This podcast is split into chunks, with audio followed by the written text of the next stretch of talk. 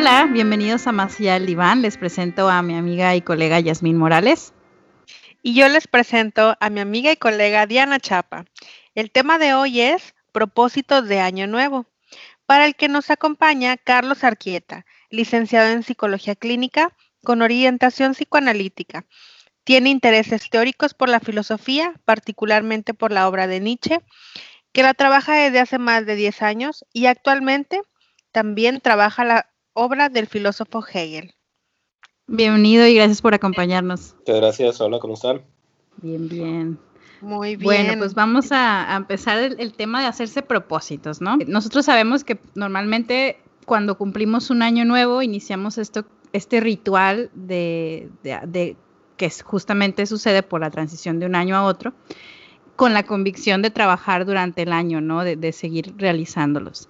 Y por un lado, pues se hacen desde una esperanza y una ilusión, pero por otro lado también existe esta parte colectiva eh, y por lo tanto compartida, que se mofa de ellos, ¿no? Con incredulidad de que sea posible lograrlos. Sí, Diana, hacerse propósitos es una bonita costumbre que prepara a las personas para recibir una nueva etapa en su vida, en este caso un nuevo ciclo, pero que viene eh, también eh, a organizar mental y emocionalmente, enfocando la voluntad hacia esas metas.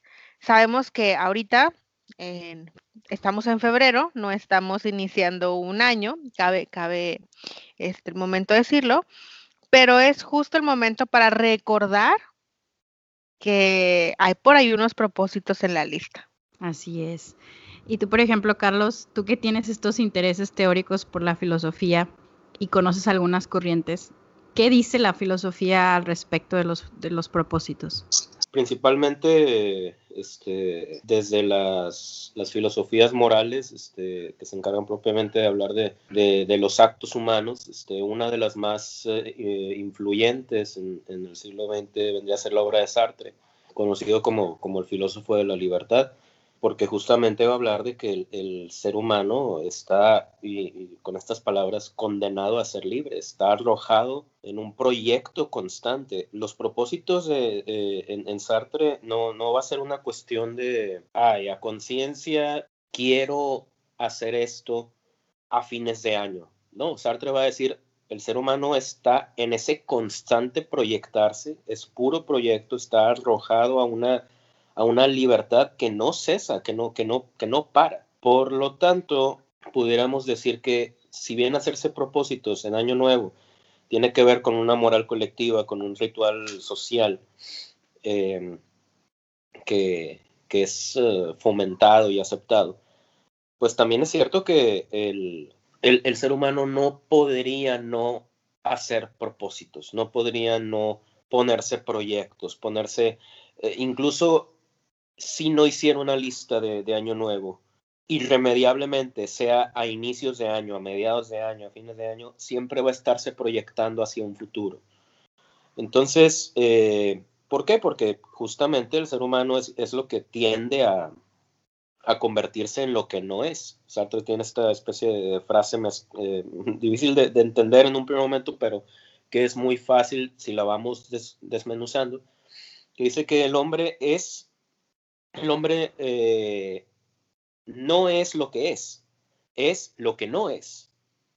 Primera parte, el hombre no es lo que es, dígase, el hombre no es, no es el trabajador que se levanta a tales horas en la mañana, eh, el, estudiante que eh, estudia psicología, que estudia artes, que estudia ingeniería, eh, no es el ama de casa este, que se encarga de, las labores del hogar, no es el, este, el hombre heterosexual, eh, heterosexual que cree que eh, solamente la, heterosexualidad es la, es la norma correcta. No, no es eso, no es lo que es, no es lo que él cree ser, es lo que no es, o sea, es aquello en lo que se está convirtiendo. Alguien va alguien para dejar de ser lo que es. Claro. Dejar de tener kilos de más, dejar de, eh, verse gordito, gordita, dejar de, este, no embonar en el molde social, que bueno, habría que ver también eh, el, problema de ponerse los propósitos nada más una vez al año y a qué lógica se obedece eso. Y, y, ahorita que dices y que mencionas este ejemplo de las personas que se apuntan en su lista de propósitos ir al gym, ¿no? Y cambiar su cuerpo, también los profesionales recomiendan muchas veces que las dietas se inicien el lunes. Sí, eh, entonces em, de pronto este ritual, ¿no? De, de, iniciar una vida diferente, iniciar una vida, una vida saludable, parece que se sale de las manos de la persona que lo quiere ejercer, porque no puede iniciar cuando lo desea, cuando, le, cuando la gana le alcanza, sino cuando otros, en este caso profesionales, se lo recomiendan. ¿Sí? Dejando de un lado o, haciendo que quede a un lado un poco, pues la gana, el deseo, el antojo, y, se vuelve más una especie de mandato ajeno incluso, que, que vuelve más difícil todavía la tarea de cumplir este propósito. Sí, la, cuando estábamos platicando de, esto, les platicaba cuando me he puesto a dieta, que han sido más de dos veces. Eh, la, la nutrióloga siempre, sí, más de dos, digamos. Eh, la, la nutrióloga siempre me decía, si la rompes, porque sabía esta tendencia de, romperla, ¿no? O de, pues sí, romperla. Ay, pero eso no pasa, Diana. Eh, me decía, no pasa nada, me dice, al día siguiente le sigues, pero no, no, no te esperes al lunes, no, ah, el siguiente mes, ¿no? es, es pues un desliz y al día siguiente comienzas otra vez, ¿no? Digo, porque me acordé por lo que mencionabas, ¿no? De esto de que a veces ponemos el lunes o el próximo año o el siguiente mes, la siguiente quincena, ¿no? Y, pues de pronto se va alargando. También esto me, me, recordó un poco a la psicología positiva. La psicología positiva desde su, desde su área, desde su corriente, eh, recomienda hacer eh, o se mueve con un propósito de vida, ¿no? O sea, todo se, se mueve en base a eso. Lo que dice es, que nos planteemos un propósito de por qué estamos aquí o que más bien no porque, porque estamos, porque creo que esa pregunta eh, no, no, pues no, no aplica en este caso, sino más bien como el, pues ya estás aquí, ¿qué vas a hacer, no? Y dice, bueno, te pones como un propósito central, por así decirlo, y vas a buscar trascender desde la individualidad para los hacia los demás, ¿no? Y buscar, pues a lo mejor dejar ahí tu granito de arena en la sociedad desde una motivación intrínseca pero buscando trascender, ¿no? Y dice, bueno, con el tiempo vas a ir modificando este propósito de vida, ¿no? Fíjate, Diana, y ahí se conecta un poco con, con la idea de la corriente psicoanalítica, en donde, pues, a lo mejor la psicología positiva no lo dice como tal, que la vida no tiene un sentido, sino que cada quien lo decide y lo va construyendo, ¿no? En un primer momento pareciera que son corrientes diferentes y sí lo son, pero en este punto, eh, pues parece que se acercan un poquito. Sí, esto, sobre esta línea, Carlos, ¿consideras que, funciona hacerse propósitos? Eh, problema del, del, propósito que cae siempre es este su cumplimiento. Y, justamente la, duda que surge, no, no solamente en lo general, ¿no? De, desde afuera, nosotros nos preguntamos ahorita eh, sobre el propósito, pero incluso la persona que tiene el propósito se pregunta a sí misma existencialmente, ¿de qué sirve si como quiera lo voy a romper, ¿no? Pero es que, es que, es que sí sirve. Sirve eh, un, poco de estas dos líneas del psicoanálisis y la psicología positiva tienen su punto, como mencionas desde la psicología positiva, el sentido social del propósito, la trascendencia hacia los otros. Si lo vemos en, lo práctico, ¿qué propósitos son los que normalmente se hace la gente? Raramente vamos a hallar propósitos que tengan un sentido muy personal o muy individual. Normalmente vamos a ver cosas que son socialmente aplaudidas. Eh, ir al gimnasio, eh, leer más libros. O escalar montañas. Escalar montañas. Este, que ojo, leer más libros, pero no para saber más, para decir que sé más. O para no quedarte atrás, ¿no? También. Ajá, y pongo una foto de, lo que estoy haciendo en las redes. Entonces, en la trascendencia social del propósito pudiera verse desde líneas de eh, construcción social o de, mera, de mero espectáculo social. Habría que eh, reconsiderar esta línea eh, del, psicoanálisis, por ejemplo, la satisfacción narcisista de muchas de las cosas que, hacemos, pero no es, una, no es un individuo aislado, siempre está entre otros y el problema va a ser que si nos hacemos un propósito, tendremos claro que ese propósito nos lo hemos, valga la redundancia, apropiado. Eh, si no problematizamos el propósito, es muy fácil deslizarse en la pendiente de la eh, tendencia, de lo que llaman, incluso es una palabra que, se usa mucho, ¿no? Trending. Este, la búsqueda de, ser trending, de estar eh, a la vanguardia, estar al, al, que, que, que, habría que ver, ¿no? A la vanguardia, digo, vanguardia en términos de qué, ¿De quién? De, quién. Siempre es en función de otro y aquí, bueno, Sartre va, a poner un, punto importante, ¿no? que tener cuidado con, eh, con dejar que el otro, eh, dejar que el otro, o más bien, hacer como si el otro dictara mis propósitos. Porque no pasa nada con que vayamos al gimnasio o que leamos más libros. El problema es que si no damos cuenta de por qué lo estamos haciendo, es muy probable que ese propósito no se vaya a cumplir, porque no es propio, no sea apropiado. Por lo tanto, pasa, ¿no? No se cumple. No es algo personal, no es algo que toca en lo más íntimo de lo, de, lo que se ha planteado uno como proyecto de vida. Claro, y de ahí la fuerza que te mueve a a cumplir ese propósito que es ajeno, pues se queda en, la mera superficialidad. Así es. Este, el, conjunto de, eh, de propósitos este, llevados a cabo normalmente es a medias. Este, eh, por encimita. De nuevo, la foto. Que quede la foto, no, no la trascendencia del acto, sino la, la imagen momentánea de algo que se estaba llevando a cabo, pero que no se va a terminar.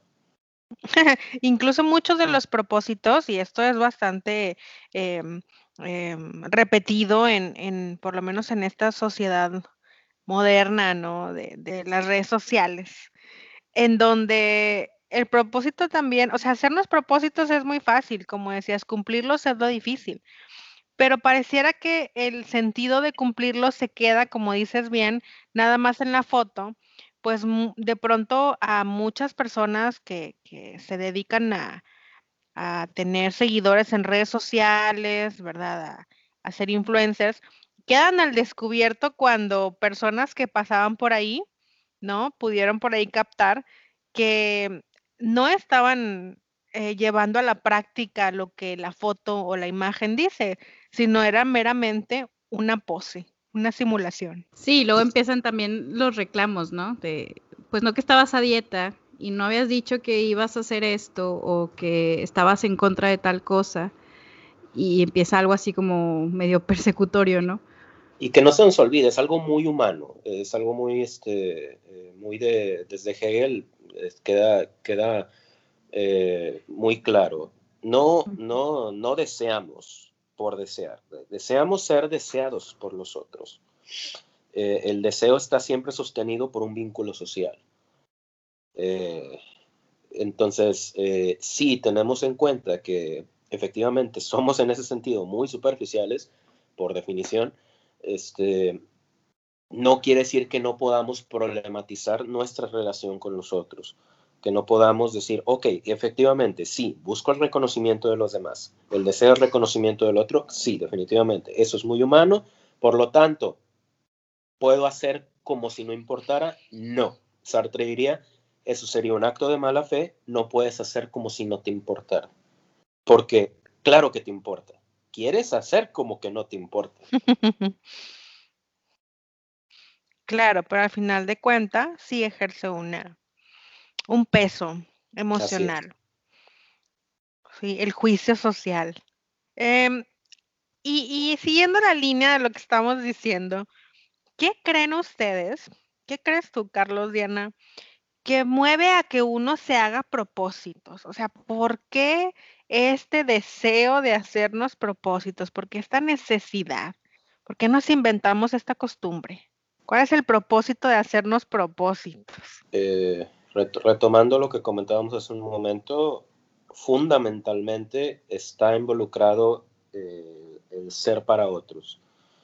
Eh, mm, e-, es curioso, ¿no? Como algo aparentemente muy egoísta, como un propósito, está tan íntimamente ligado con la vida social. Pero definitivamente que uno quiera ser para los otros esa, es una superficialidad, podríamos decir, porque que, ¿cómo definimos, eh, incluso en términos muy, muy coloquiales, de que, ah, él es una persona superficial o eh, eh, ella es muy superficial? Normalmente lo decimos de alguien que busca aparentar algo que no es. Pero, esto aquí es donde las ideas de, de Hegel nos ayudan a entender este fenómeno. Esa superficialidad es lo más profundo del ser humano. Su superficialidad es es, lo que lo hace profundo, porque está en una constante búsqueda de ser para otros y de formas distintas. El propósito normalmente nos coloca en una posición de cierto estatus, de alguien que es capaz de. Eh, desde Nietzsche entendemos que la vida es voluntad de poder, por lo tanto, y, no de poder en el sentido de tener poder, sino eh, otro filósofo, Gilles Deleuze, va, a decir que la voluntad de poder en Nietzsche sería más bien una especie de voluntad de posibilidades. Si la vida es puro proyecto, si la vida humana es un constante convertirse en algo más, el otro se convierte en un constante sensor, como pareciera ser digno del otro. Si no me hago propósitos, entonces me convierto en una cosa que no se mueve, que no, que no cambia, que no... Eh, eh, y, eso socialmente no es bien visto, ¿no? Porque todo, todo cuerpo social está en una, en una transformación constante. Pero ojo, regresemos a, este peligro de que las sociedades también tienden a esclerotizarse, a, hacerse estáticas. Y hay ideales morales, culturales, que indican que uno no se puede poner como propósito cosas que afectarían al status quo. Eh, eh, si tu propósito es este, eh, crear mejores condiciones de vida para este, las personas de escasos recursos, por ejemplo, siempre tiene que ser de acuerdo a los estándares sociales. Si implica algún tipo de lucha con un carácter subversivo o no conservador, entonces es peligroso y es criticable. ¿Cómo es posible que tengas esas ideas? ¿no? ¿Por qué nos, si quieres sacar a las personas, si tienes como propósito ayudar a la humanidad, simplemente dona algo, da dinero? Claro. Pero es que esa es una forma también de mantener las cosas como están. Entonces, cuando alguien quiere salir, si se pone un propósito un poquito más radical, es donde los, la sociedad empieza a, a temblar y es como se dan las transformaciones sociales, donde poco a poco elementos de ese cuerpo social se cuestionan sus propósitos, los medios que van a utilizar para alcanzar sus propósitos y las sociedades empiezan, como quien dice, a evolucionar. Fíjate, ahorita que dices que cuando alguien se propone un propósito más personal, perdón, más radical, yo diría más personal. Y la, y la dificultad que vamos encontrando o que muchas personas de pronto refieren cuando se ponen un propósito muy personal, o sea, que no obedece a estos eh, propósitos eh, de la lista de nuestra sociedad que uno tendría que seguir a inicio de año, eh, las personas se encuentran con que los caminos para conseguirlo son un poco complicados o no existen, ¿sí? Em, esto dificulta algún, de algún modo el, camino o, la experiencia de, construir este propósito justo por eso, porque los medios no están ahí, o sea, hay que construirlo desde cero. Y es importante mencionar, ¿verdad? Y, recordar aquí que mientras más personal sea eso, ese propósito, existe la posibilidad de que menos exista el, camino trazado para conseguirlo. Y sí, porque la vida es, es movimiento, ¿no? Me parece que justamente estamos constantemente en movimiento y esto te estructura, te organiza, tener un proyecto o tener un propósito que claro que puede ir cambiando, pero que evita caer en estados paralizantes por no encontrar sentido en la vida, ¿no? Por ejemplo, hay personas que por alguna razón eh, pierden la posibilidad de cumplir su propósito, ya sea, por ejemplo, por alguna lesión o ahora por la pandemia, o algunos cuyo propósito se ha cumplido y ha concluido, pensando, por ejemplo, en quienes ya se jubilaron o se pensionaron y muchas veces caen en estados emocionales eh, paralizantes y a veces hasta depresivos, en donde esto les, les imposibilita el plantear un proyecto nuevo o un propósito. Entonces, como Carlos mencionaba, deja de ser lo que se es para hacer algo diferente. En este sentido, en estos, cuando se caen estos estados paralizantes, ¿no? Donde, o preocupantes, cuando, cuando alguien descubre que tiene un deseo bastante personal y que necesita crear las formas porque probablemente no existen, ¿no? A veces pareciera muy cansado, no solo el cumplir el, propósito, sino también tener que crear las formas para conseguir el propósito. Pero es paradójico, pues eh, al, no importa que, pareciera tan trabajosamente el viaje, ¿no? realizar esta actividad te regresa energía. O sea, al estar invirtiendo o al estar gastando tu energía en algo que tú deseas, en algo que tú quieres y en algo que es importante eh, personalmente, pues ocurre que esta actividad te va regresando vida. Sí, la energía va fluyendo, se da y se recibe y te gusta y te satisface. Aunque para otros pareciera una tarea imposible, como menciono, o una tarea cansada o laboriosa, eh, no para el que lo está viviendo. Y por el contrario, estas otras actividades que aparentemente ya están eh, pues a la mano, que, ya la, nuestra cultura, nuestra sociedad ya nos dice cómo hacerlo, ¿no? Siguiendo el ejemplo de eh, ir al gym, pues hay muchos gimnasios que te tienen todo un plan preparado para satisfacer todas aquellas dificultades que tú tengas en el camino, pues como quiera resulta que a veces no te regresa nada de energía, ¿no? Porque como decíamos hace un rato, pierdes la, la propiedad de tu propósito y terminan convirtiéndose entonces en actividades desgastantes, aburridas y vacías, paradójicamente, aunque sean más cómodas o estén más a la mano.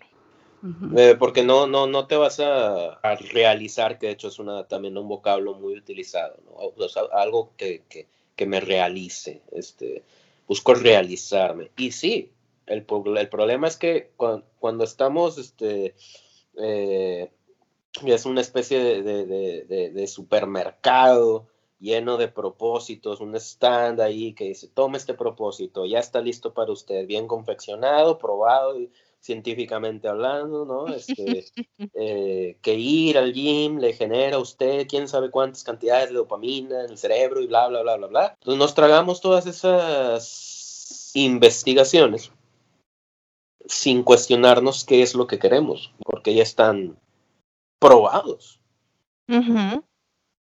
y aceptados y aparte aplaudidos socialmente. Pero no, resulta que aquello que es más satisfactorio, tiende a ser aquello que se alcanza con una, con, a lo mejor con un mayor esfuerzo personal, con echarle un poquito más de creatividad a la hora de elegir, pero al menos es propio. Exacto. Por ejemplo, ahora que, que muchos están emprendiendo, ¿no? Y, y, mencionan mucho que hacen lo que les gusta, ¿no? Amo mi trabajo. Eh, siempre se me olvida esta frase, pero básicamente es como cuando amas lo que haces, no tienes que trabajar ni un solo día de tu vida o algo así. Entonces, eh, eh, todo esto que, que bueno, creo que ahora está más presente, siempre ha estado esta cuestión de emprender y poner un negocio y todo, pero hoy en día es más fácil verlo, ¿no? Y quienes no han construido esa, esa posibilidad, pues pueden caer en frustración, ¿no? Sí, el hecho de que eh, haya emprendedores nos habla también de una nueva transformación eh, en, el modelo capitalista de producción, donde ya no solamente se toma al, obrero como mano de obra, vaya, como medio de producción, eh, lo cual ya en sí es problemático y la historia nos lo ha mostrado, eh, sino que ahora autores como Byung-Chul lo, lo, ejemplifican muy bien, se llega a una especie de control autoimpuesto en el cual no eh, quisiera no confundir lo que mencionábamos hace rato de un propósito que me haga sentir realizado a un trabajo que necesito estar gritando a los cuatro vientos que estoy, que me siento realizado. No sé ustedes, pero a mí siempre me genera una especie de duda así medio sospechosa, incómoda, una sospecha cuando alguien está constantemente diciendo amo mi trabajo, amo mi trabajo, Casi como queriéndose convencer, ¿no? así es, así como que, dale, repítelo otras 777 veces para ver si te la crees, ¿no? Que habría que también tener ese cuidado, ¿no? Eh, de nuevo, regresando a la cuestión del examen. El, el, el, análisis de lo que se está haciendo, de los propósitos que uno se pone, pudiera permitir no caer en esas dinámicas de es que tienes que dar una sonrisa cuando estás trabajando, o sea, siéntete feliz de que te estás autoexplotando, no, no, no, no que te están ya no te están explotando, ahora tú te explotas a ti, ¿no? Este, tampoco caer en esa dinámica. Yo creo que eh, lo ideal sería efectivamente que, que, no lo exploten, pero no creo que, que cambiar de, de amo sea la solución. Y es peor si ese amo es uno mismo. De nuevo, hay que tener mucho cuidado con esa idea de cuando se considera que la libertad es ser dueño de uno mismo, no significa explotarse uno mismo. Estas cuestiones del burnout eh, no solamente se da en, trabajadores de empresas, también se da en emprendedores. y, con el tema de los propósitos también lo vemos, por lo menos en la cultura mexicana, eh, y, para no generalizar, yo diría que aquí en el norte, noreste, pero creo que también lo compartimos con otros estados de México, es que no nada más pones un propósito en la lista, tienes que poner 12. Entonces, mm, yo creo que más valdría tener un propósito que te realice, que te dé vida, que te mueva, que te alimente, a tener 12 propósitos que no puedes cumplir, que te persiguen, que te quitan el sueño, que te hacen sentir eh, que, no lo puedes lograr, que sí, 12 eh, propósitos en donde terminas autoexplotándote, autocastigándote y autorreprochándote porque pues no los puedes conseguir, ¿no? No los puedes cumplir. Y complementando también un poco lo que decíamos hace un momento em, sobre la autoexplotación y, y, esta em, eh, autocastigo pareciera, ¿no? De, ponernos 12 propósitos, no, no solamente uno. A veces, o, más bien en, esta época, ¿no? Las instituciones em, ya no funcionan como hace algunos años. Em, se sentía hace algunos años que estábamos protegidos, que la vida tenía una especie de eh, constancia, una especie de, forma que hoy por hoy, no solo con la pandemia, no solo con los cambios políticos, climáticos, eh, tenemos, o sea, ahora estamos muy conscientes que esta fantasía de que la vida estaba resuelta era solamente eso, una fantasía. También como lo decían hace, como lo decías Diana hace un momento, la vida es un constante movimiento y estar tan conscientes de esto parece que nos orilla a una especie de crisis en donde no hallamos de dónde de dónde agarrarnos para orientarnos, para tener tranquilidad y estar en una perpetua crisis como esta, ¿sí? que afecta a diferentes esferas de la vida, también hace difícil eh, o, suma, no, que haga difícil eh, como tal, pero suma dificultad a la posibilidad de entregarnos a un propósito, ya que al estar tan ansiosos, tan ansiosas, tan angustiados, pues la creatividad, para construir las formas como las que mencioné ahorita, construir los caminos de tu propósito tan personal, eh, no, no, no, no te da, no, no te da eh, ni la creatividad, ni la tranquilidad, ni, ni la toma de decisiones, ni la valentía para, o la voluntad para aventarte a hacer algo, ¿no? Eh, por eso también es importante, pues, dar cuenta que el entorno sí influye en lo que nosotros vamos construyendo de nuestra vida. Así es, o sea, el hecho de que haya crisis institucional nos habla por definición de crisis existenciales. La crisis existencial no es como normalmente se ve como un evento aislado que el individuo tiene. Ay, tú y tus crisis existenciales. No, la crisis está en las instituciones y los individuos, pues todo el ser es ser social, siguiendo a Marx. Eh, si el ser es ser social, entonces el ser individual también es ser social.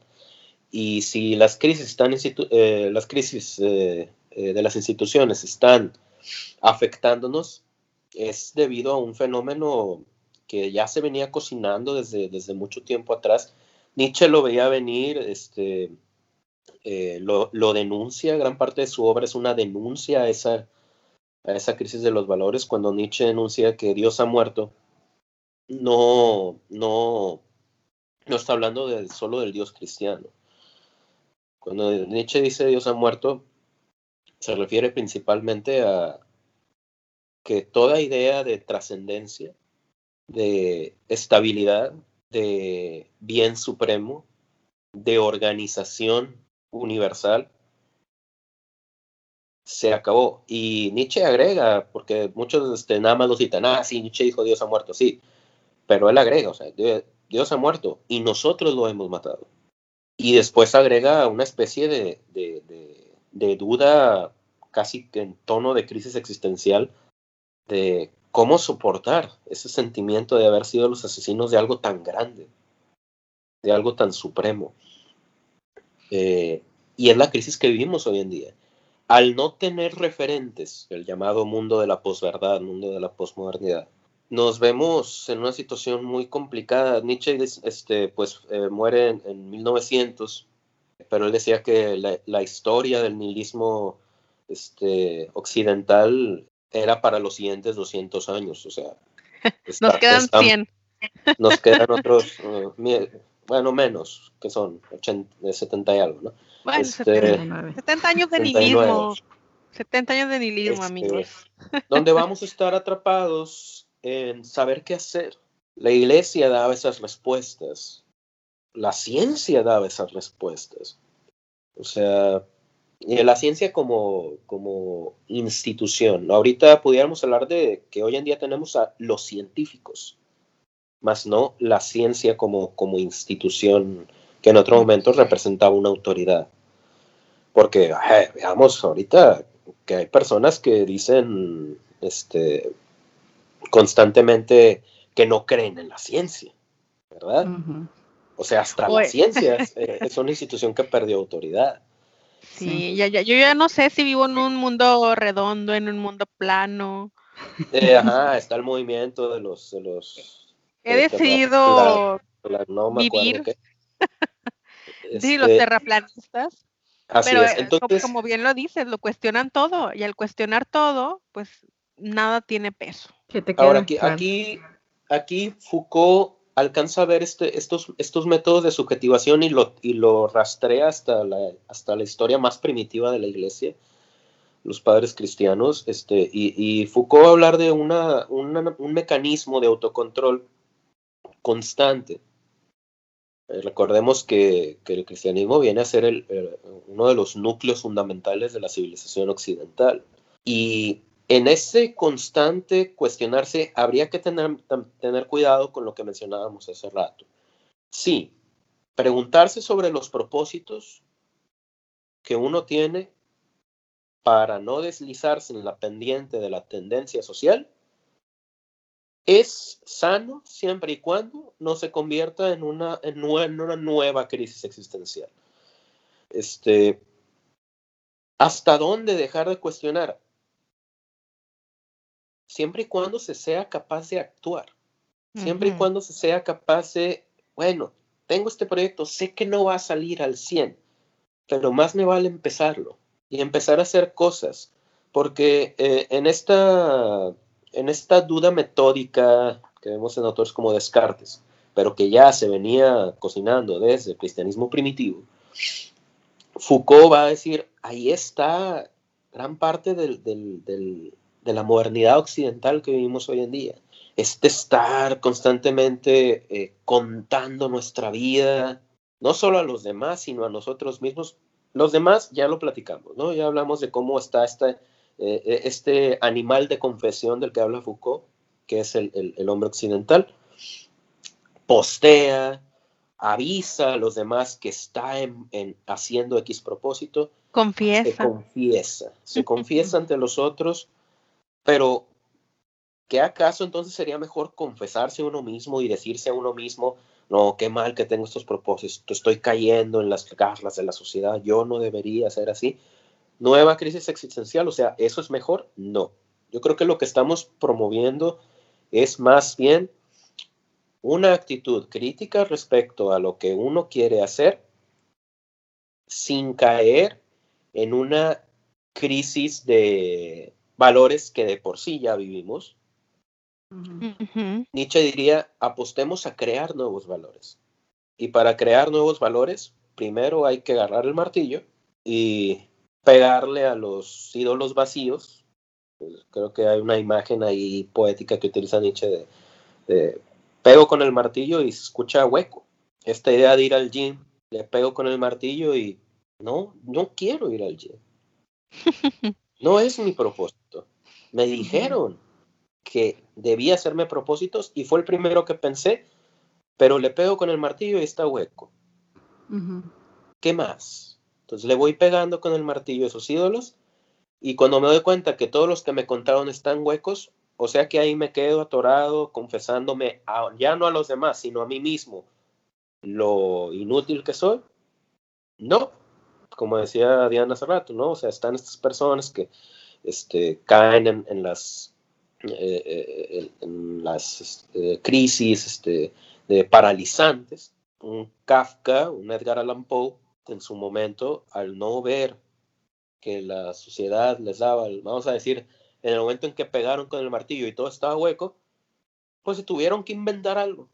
Más allá de la perpetua confesión a los otros y a uno mismo, el propósito viene a convertirse en una invención en la que uno se implica. Y se hace un lugar en el mundo. Así es. También. Bien. Y, justamente desde esta línea ya para cerrar y para como concluir con, con pues, lo más, los puntos más eh, relevantes. Al final es prestar atención a nuestros propósitos, como decía Carlos, reflexionar, pero no, no dejar de movernos. O sea, si yo identifiqué que lo hago por mí o lo hago por algo externo, bien, ahora que sigue, ¿no? Yo creo que el, ejemplo de, ir al gimnasio o bajar de peso es, es pues es, es, muy, muy conocido.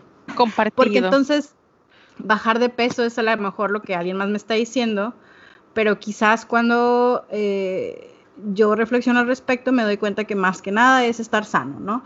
Entonces, de ahí voy cambiando y voy viendo cómo voy modificando este propósito, ¿no? Entonces, prestar atención al propósito, identificar por qué lo hago, sí, pero también cómo lo voy a ir moviendo. O sea, si, si en verdad quiero verme muy guapo, muy guapa, porque pues me, gusta verme bien, adelante, ¿no? Pero cómo lo vas a adaptar a, dentro de lo que tú puedes hacer, ¿no?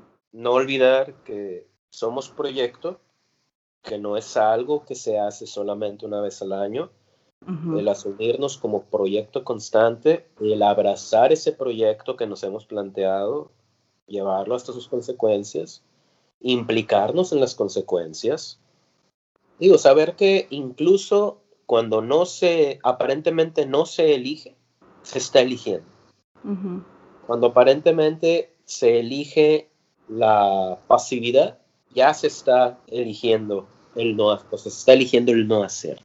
Entonces, este, no, no, no, centrarnos nada más a, los propósitos de Año Nuevo, centrarnos, eh, centrarnos en una vida, y aquí voy a hacer un juego de palabras este, contra la, la común eh, visión, creo que, no me acuerdo si fue un texto de un autor cristiano, no me acuerdo, creo que se llama Una vida con propósito, algo así, que, a lo mejor no es algo que, sea de ese autor, o sea, es algo que mucha gente dice, Una vida con propósito, yo diría una vida en propósitos. Y una vida propositiva.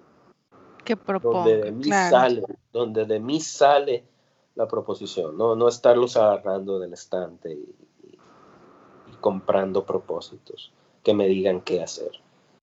Sí, y que proponga ante las diferentes circunstancias que la vida nos va presentando, porque otra vez, la vida es movimiento y la idea de que la vida es estable y segura es una fantasía.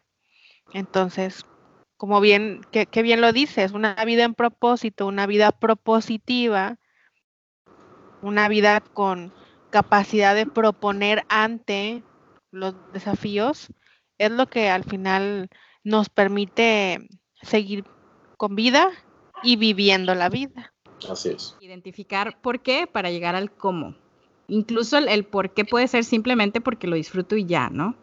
pero entonces pasar al cómo constantemente y estar en este movimiento. Bien, muchas gracias Carlos. No, gracias a ustedes por la invitación. Un placer tenerte por aquí. Ya después haremos otra, ¿no? De, Nietzsche. Estaría bien. Ah, está bien. Está bien. Que al cabo nos, seguirá acompañando durante 70 años más. 79, ya mero, vamos. Bueno, pues redes sociales más allá del diván MX, ¿verdad? Sí, sí, Diana Chapa en Instagram. Sí. Ajá. Sí. Y, y en Yasmin Morales, psicóloga. Exacto. Hasta la próxima. Gracias. Chao.